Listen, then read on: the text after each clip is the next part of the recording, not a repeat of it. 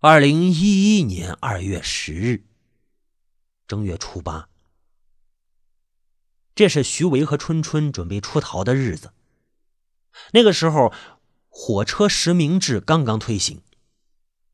徐维用手机上网查到，春节假期结束的第一天买火车票没有严格的实名制。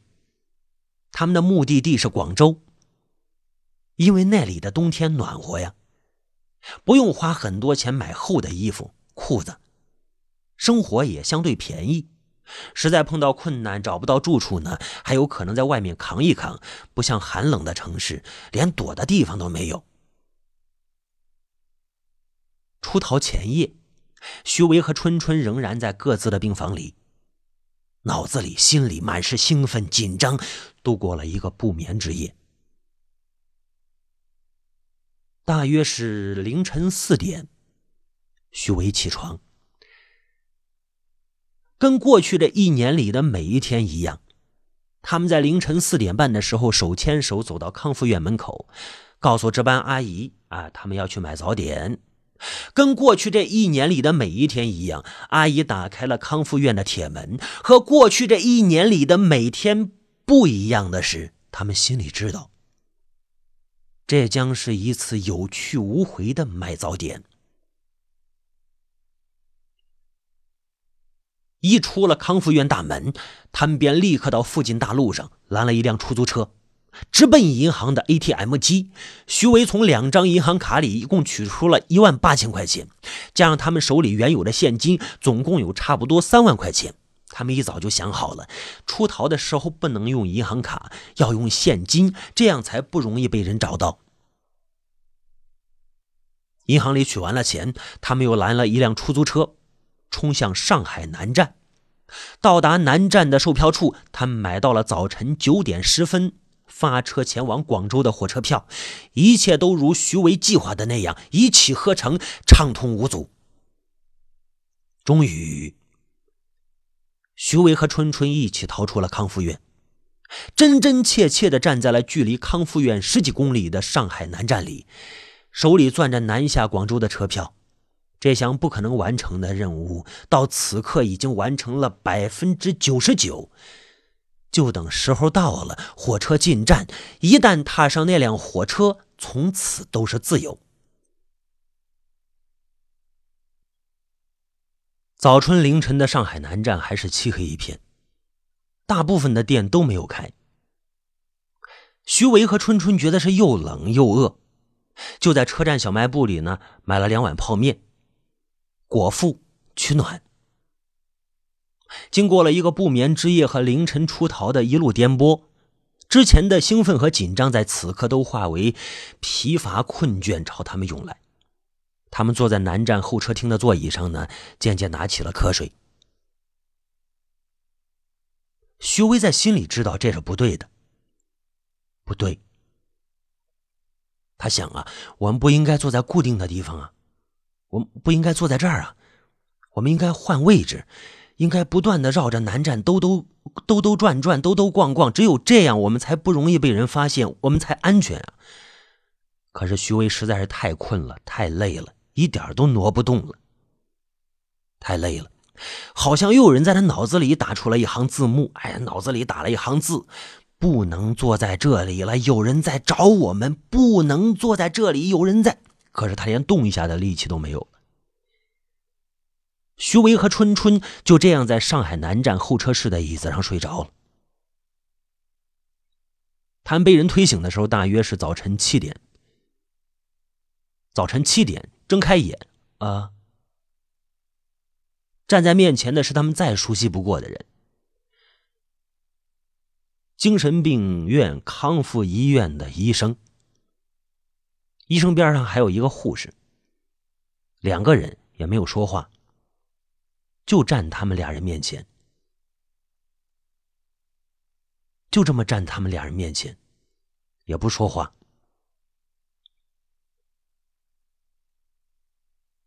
这些年的一切的一切都戛然而止，没有人能够明白徐维和春春在那一刻所体会到的绝望。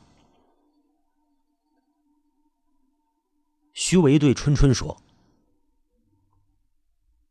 安静一点，跟他们走。他们只要指着我们大喊一声“精神病”，我们硬逃也不可能逃掉。只要他们喊一声。徐威和春春被医生抓回了康复医院。他们一个被关在康复院的第一间，二十四小时不关灯；另一个被关在康复院的最后一间，二十四小时不开灯。徐威被关在不关灯的那间房间里，晚上也是明晃晃的，根本就睡不好觉。没有其他事情可以做，他们就在房间里跑步。跑房间的对角线，这个角跑那个角，哎，那个角跑这个角。康复医院里的医护们呢，勒令徐威和春春分手，否则就一直关禁闭。很多朋友可能听到这里不理解，我们俩人两情相悦，我们脑子很正常。为什么我们像幼儿园的孩子一样被人家这么管着？你们的两情相悦，你们的脑子正常，只是你们自己看来，在别人眼里不是这样。没有人相信你们，整个世界都不相信你们，你们已经被放弃了，你们是被抛弃的两个。你们就像做了错事，你们就像做了错事的幼儿园的学生一样，被医护人员说分手，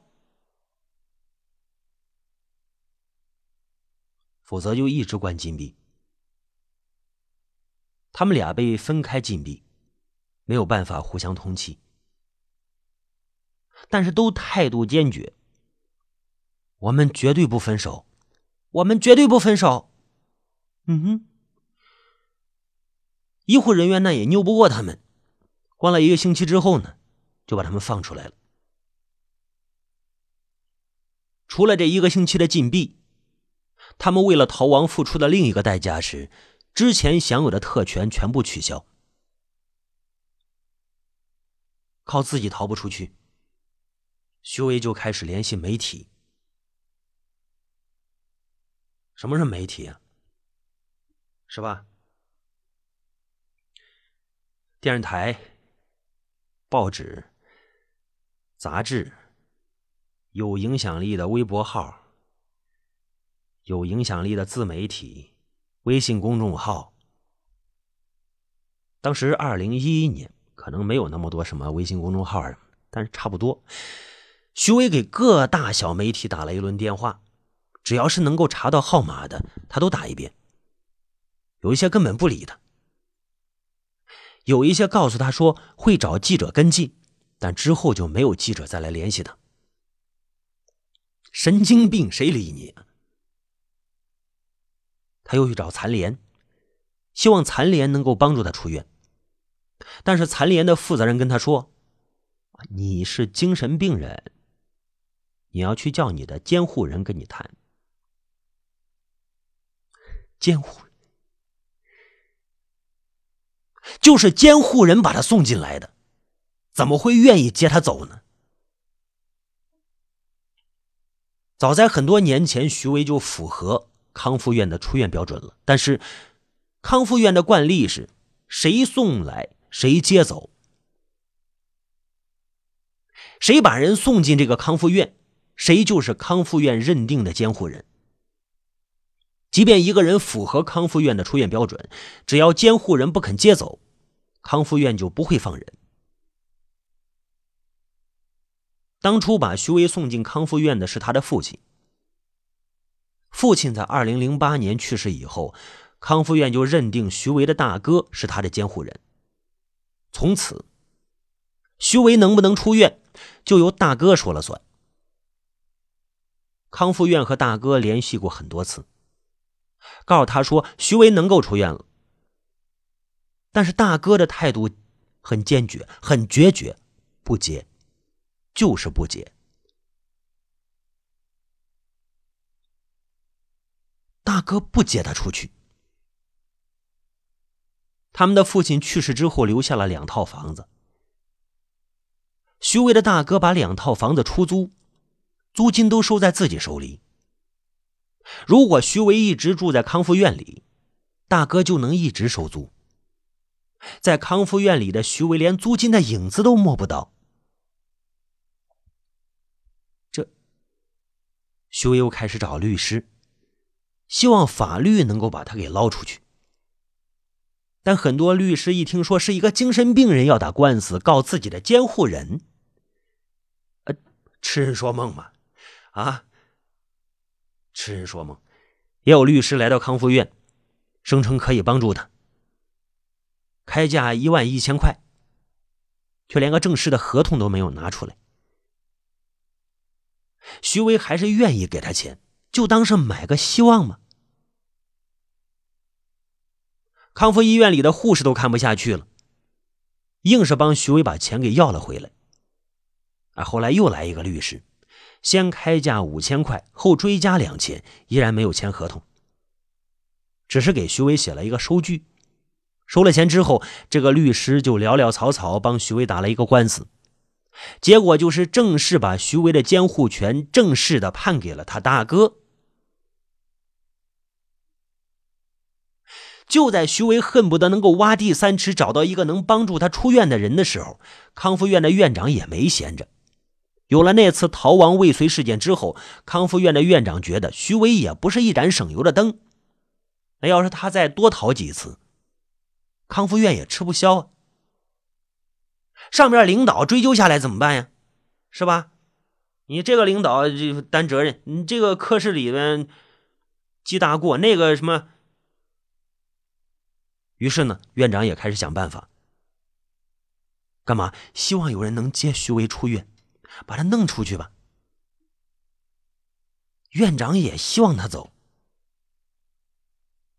大哥不愿意接，甚至立下字据说，把徐维关在康复院里，出了什么事他负责。徐维的二哥生活在外地，又说自己身体欠佳，没有能力照顾徐维。还让他待在康复院里吧。徐维家所在的居委会表示，小区里住着几个精神病人了，没有能力再多照顾一个，还让徐维在康复医院里比较好。没有人愿意帮助徐维出院，没有人，这院长呢也就死心了。徐维还没有死心，见识过了冷漠的媒体，死胡同里的残联。牛鬼蛇神一般的各路律师，又输掉了一个官司。徐维确实一度陷入了绝境。但是后来，他听说有一部精神卫生法即将出台了。精神卫生法里第五条写着：任何组织或者个人不得非法限制精神障碍患者的人身自由。哎。徐威觉得这部法律可能会对他有帮助，希望又被点燃了。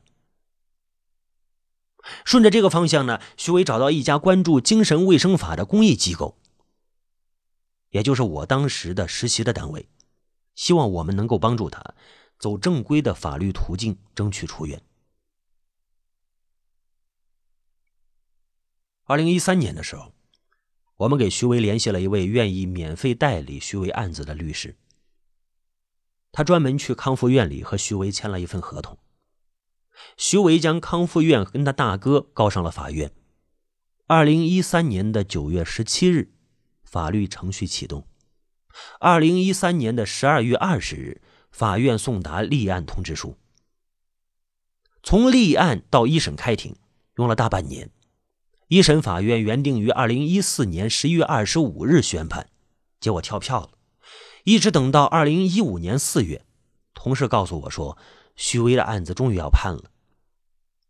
我觉得徐威应该是稳赢的，医院有记录证明徐威早已经符合出院的要求和标准，而徐威大哥跟他有利益冲突，这些事实都太清楚不过了，一目了然。法律和舆论也都朝着对他有利的方向发展，徐维的官司被称为“精神卫生法第一案”。之前那些对他不理不睬的媒体都开始报道他，甚至有人来康复院看望他。徐维的案子一打就是两年。我已经结束了公益机构的坐班实习，开始在国外念书。判决日前夜，我想自己早晨起床的时候，同事们应该已经在庆祝徐维胜诉了。可是，一觉醒来，我只看到了一张照片。那是我第一次看到徐维其人的样子。照片里面，徐维站在康复院的铁门内。他个子很高。头发有点灰白了，他双脚并拢，认认真真的站着，但是背已经有一点驼了。他的律师站在康复院的铁门外，向他送达一审判决书，徐维败诉。法院认定徐维住在康复院里是合理的。大哥作为徐维的监护人，将徐维安置在康复院里，就已经尽到了作为监护人的职责。再一次将徐维能否出院的决定权交在监护人大哥的手里。徐维不服，上诉。二审依然败诉。徐维仍不服，于是他的律师申请再审，申请抗诉，均被驳回。直到二零一六年五月。徐维跟他的律师走完了所有可走的法律程序，彻彻底底以失败告终。法院认为，如果监护人不同意，那戴着精神病人帽子的徐维就应该继续留在康复院里。判决书里罗列了诸多理由，但是归根结底，其实就是大部分人在一件事上的高度一致：毕竟他是个精神病人啊。放出来了，万一出事了呢？谁负责？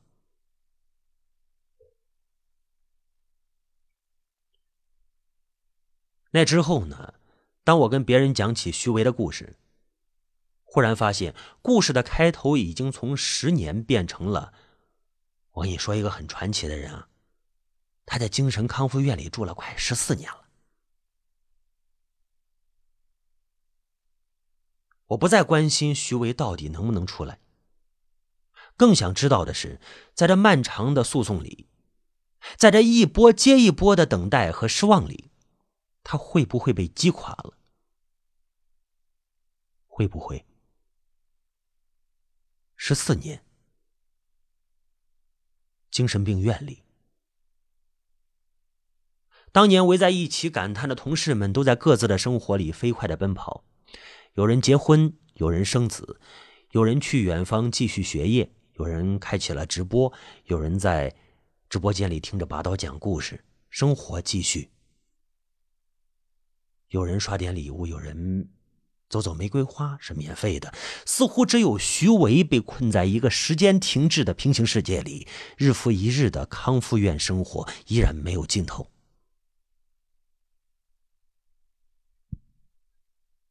二零一五年和二零一六年，是徐伟迄今为止的生命里最难熬的两年。为了出院，他把康复院和自己的大哥告上法庭，和大哥对簿公堂，亲情从此就断了。和康复院对簿公堂，但徐维还住在康复院里。你住在康复院里，你跟康复院对簿公堂，双方陷入了一种诡异的博弈。整个官司以失败告终。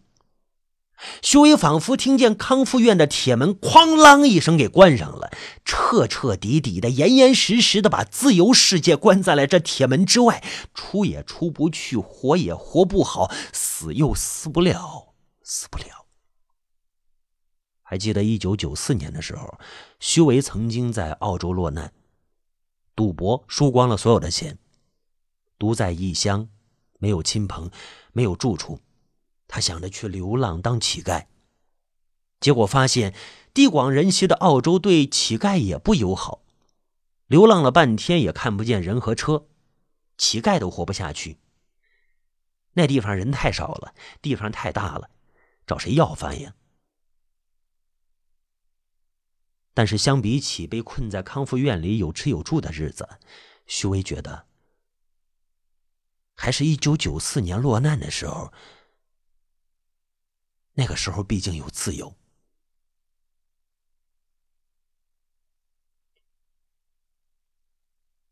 唯一的慰藉是春春一直陪在了身边。他们在一起十年，如果没有春春，徐伟也许早就想办法死掉算了。十年前，当他第一次看到春春的时候，怎么都不会想到这个看起来还像个孩子的姑娘会在多年以后成为他活下去的支点。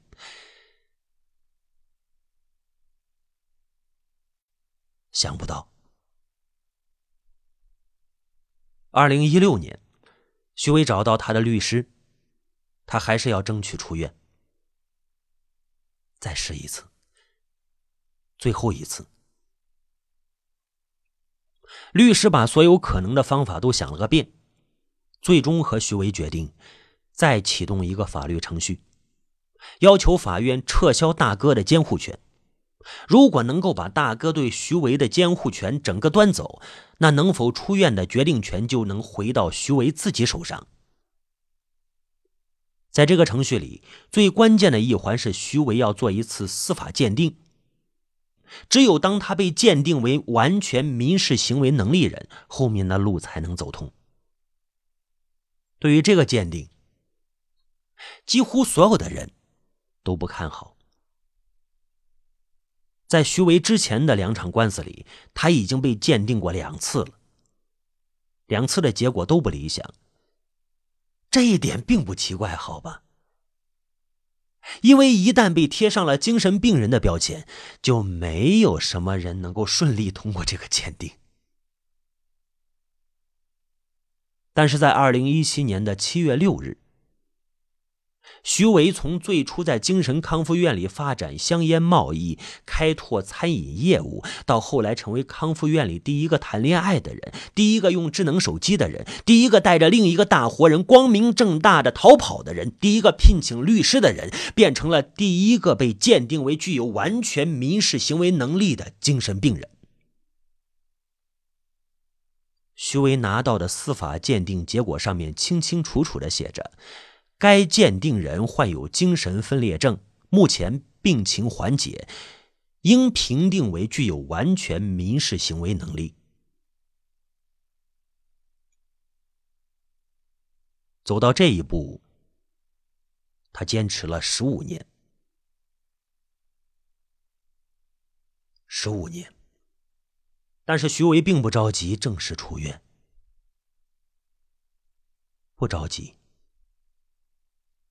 他在康复院里多待了两个月，并不是因为他留恋着生活了十五年的康复院，也不是因为他做事拖延，他心里比谁都急，怕夜长梦多，怕院长变卦，怕那个来之不易的鉴定结果失效了。但是他还是要留在康复院里，因为春春出院的事情还没有解决，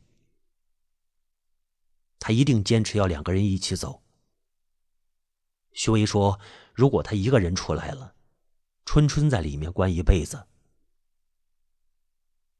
要受苦；他在外面也要苦一辈子。”春春的监护人是他的哥哥，没时间照顾他，所以不同意春春出院。律师出了个主意，把春春的监护人变更成他的儿子。最终，在二零一七年九月二十六日，春春也拿到了出院的获准。慢慢的，春春的家人也开始接受这一段爱情长跑。徐伟和春春终于实现了一起出院的大目标。九月二十七日。在律师和春春家人的陪同下，他们拎着大包小包的东西，昂首挺胸的走出了康复院的大铁门。从铁门的这一边走到那一边，不过就是一小步，两小步，但是他们一起走过了十多年，走了十多年才走到铁门外面。还好，经过了这十多年，他们仍然一起走。从今以后，他们有自由。两个人在一起的地方，就是家。新天新地，一切都是新的了。两天后，徐维记录下了他这一天的生活。今天东西差不多买全了，开始自己做饭吃。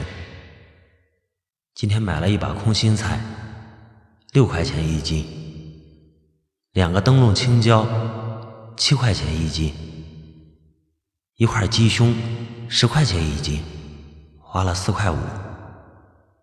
买了一点姜，一个大蒜头，三块；两斤鸡蛋，每斤五块；